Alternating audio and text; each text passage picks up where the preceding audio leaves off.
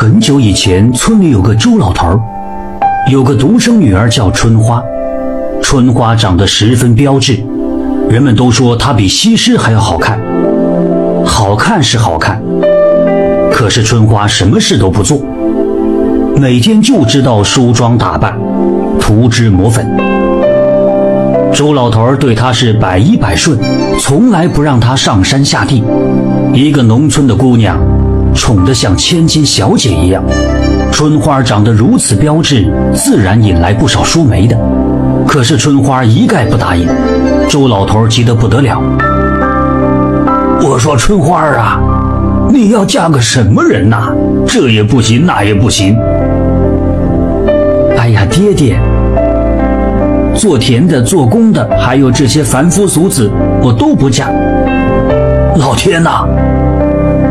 不嫁，春花儿啊，咱们一个农村的姑娘不嫁种田种地的，还想嫁给神仙呐？别说了，爹爹，我就想嫁给神仙。其实春花是想嫁给有钱的人家，可有钱的人家嫌周老头门不当户不对，没人上门求亲，这事儿就这么耽搁下来了。春花每天都睡懒觉。要等到爹爹做熟了早饭以后，叫她才起来。这一天，周老头做好了饭，像平常一样喊女儿起来。房里没有声音，周老头又喊道：“春花啊，春花，吃饭了。”房里还是没有声音。周老头奇怪了：“这臭丫头，今天怎么还不起来？”他从门缝里看了看。蚊帐静静地垂着，床前放着绣花鞋，气不打一处来。春花儿，这可不行呐！太阳都晒屁股了，还睡？哎呀，你这臭丫头太会享福了！起来，起来，吃饭！可无论周老头怎么喊，怎么敲门，还是没有一点声音。周老头心中一惊，不好！难道春花出事了？春花，春花！他又喊了几声，没有反应。周老头着急了，一下子撞开房门，冲进屋里，掀开蚊帐一看，女儿不见了。周老头从村里找到村外，山上找到山下，村里人也都帮忙寻找，整个村子都找遍了，熟人亲戚家也没有踪影。周老头禁不住哭天喊地起来。日子一天天的过去了，春花还是没有回来。这一天，周老头到山上去砍柴，这山里没有人烟，静得没有一点声音，只有风把林子吹得哗啦哗啦的响声。忽然，周老头听见一阵女人的笑声，这笑声如此熟悉，刚开始他以为耳朵出了毛病。过了一会儿，笑声又响了起来。周老头听清了，这是女儿在笑啊。他朝着笑声追了过去，在山谷里，只见春花和一个陌生男子手挽着手，笑眯眯地说着什么。周老头气不打一处来：“好你个臭丫头，老子为你流了不知道多少眼泪，瘦了多少斤肉，你可倒好。”躲在这里偷男人谈情说爱，丢人呐！丢人呐！想到这里，周老头气得大叫一声：“春花！”春花猛然回头，看到是父亲，脸上冒出了一个奇怪的表情。周老头气懵了，紧握拳头扑了上去。只见“呲溜”一声，冒起了一阵烟，这烟又腥又臭。熏得周老头睁不开眼。等到烟消散以后，春花和那男人都不见了。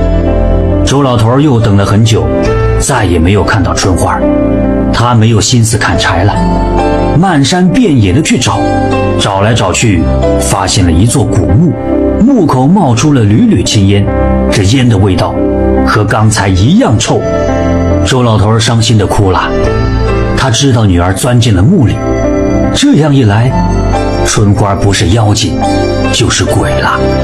当天晚上，春花正要睡觉，发现一个英俊的书生翩然而来。书生向春花作揖，说道：“啊小姐，小生乃是黄老爷的大公子，久闻小姐芳名，今晚特来相会。春花一见是位翩翩公子，心里早就乐开了花，可还是装作羞答答的样子。哎呀，公子，我是小户人家的女儿，只怕高攀不上呢。哎，小姐，你我乃是天生的良缘。春花见公子说话好听，被迷得神魂颠倒。书生见状，赶紧过来抱住春花，两个人好不快活。事后，书生说道：“小姐，实不相瞒，我是山上的黄鼠大仙。你若嫌弃我，缘分就到此为止；如若不嫌弃，咱们做一对快活神仙。”春花心想：做神仙多好，长生不老，自由自在。这书生长得又好看，怎么舍得呢？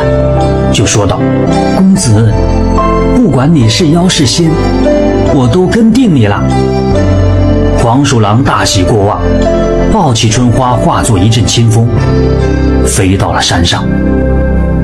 再说这周老头回到村里，就把发现春花变成妖怪的事告诉了大家。他希望大家能够帮着一起挖开古墓，救出女儿。村民们见他可怜，就答应了。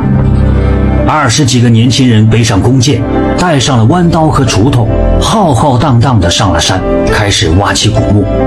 刚挖下第一锄头，这古墓里就冒出了一股浓烟。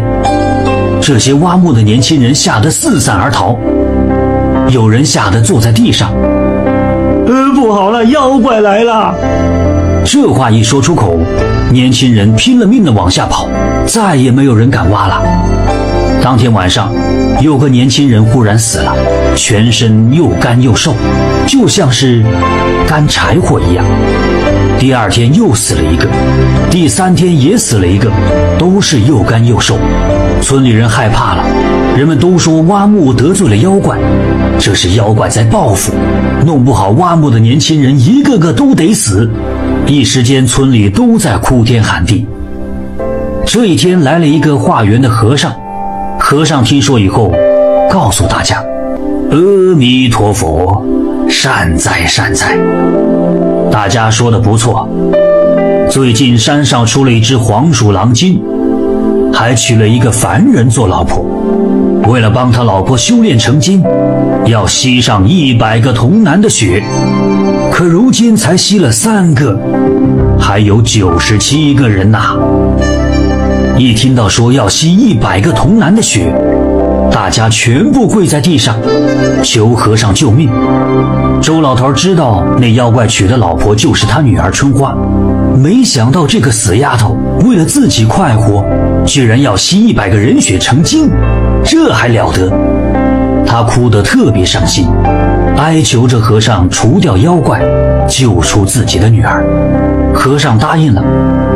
当天晚上，独自到了山上。半夜里，村里人都听到山上传来一阵一阵的沙喊声。第二天一早，和尚筋疲力尽地回来，对周老头说道：“老人家，那妖怪又刁又狠。”交起手来，就把你女儿挡在前面。我担心伤了你的女儿，不好下手啊！哎呀，师傅行行好吧，帮我喊他回来，就说爹爹不怪他，让他回来吧。哎呀，老先生，我说了，可是他却说不回来。他说要练成不食人间烟火的神仙。啊，这个臭丫头！不食人间烟火的神仙，这不分明是妖怪吗？还要专喝人血！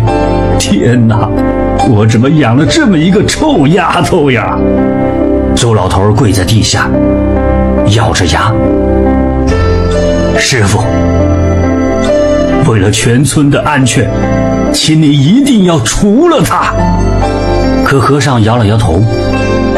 老先生，我只能除妖，不能除人呐。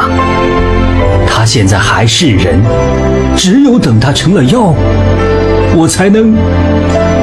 师傅，那不行，等他吃了一百个人再除掉，我们这村子就完了。和尚想了想，双手合十，告诉周老头：“阿弥陀佛，老师傅，我这里有一件法器，名叫镇妖塔。如果将镇妖塔镇在古墓之上，那妖怪就再也出不来了。